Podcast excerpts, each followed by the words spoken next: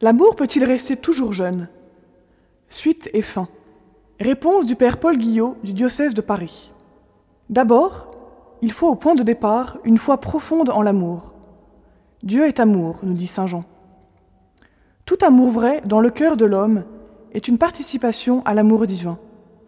L'Église nous fait chanter le jeudi saint, jour de l'amour qui se donne, Ubi caritas et amor, Deus ibi est. Là où il y a la charité et amour, Dieu est présent. La faculté d'aimer est la plus parfaite de celles que possède l'homme, créé à l'image de Dieu. C'est celle qui lui donne le plus de ressemblance avec son Créateur. En aimant, l'homme monte vers Dieu. L'amour en Dieu est si parfait que l'homme peut toujours s'élever plus haut, sans être jamais rassasié. Les époux n'ont pas à craindre d'atteindre un jour sur terre les limites de l'amour et d'être obligés ensuite de retomber. Leur amour peut sans cesse devenir plus parfait.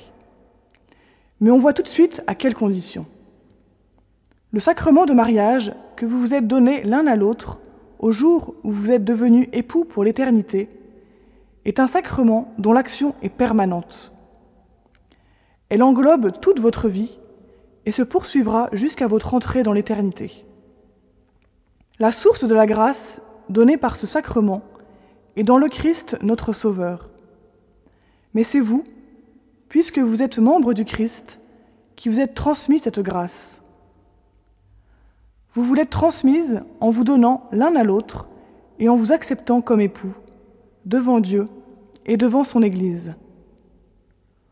Au travers du oui que vous avez prononcé, c'est tout votre amour qui a jailli de votre cœur.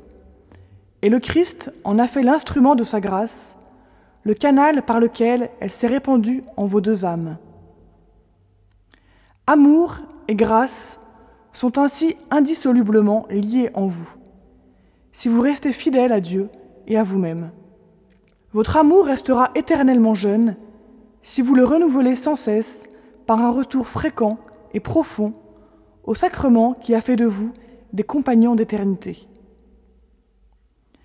La grâce de votre mariage sera sans cesse entretenue, ranimée, vivifiée par les sacrements de pénitence et d'Eucharistie. Le sacrement de pénitence, avec le pardon du Christ, vous purifiera l'un pour l'autre, vous aidera à lutter contre vos faiblesses, vos défaillances, enrichira votre vie spirituelle et votre charité, vous rendra plus agréable l'un envers l'autre, vous permettra de vous apporter plus de bonheur.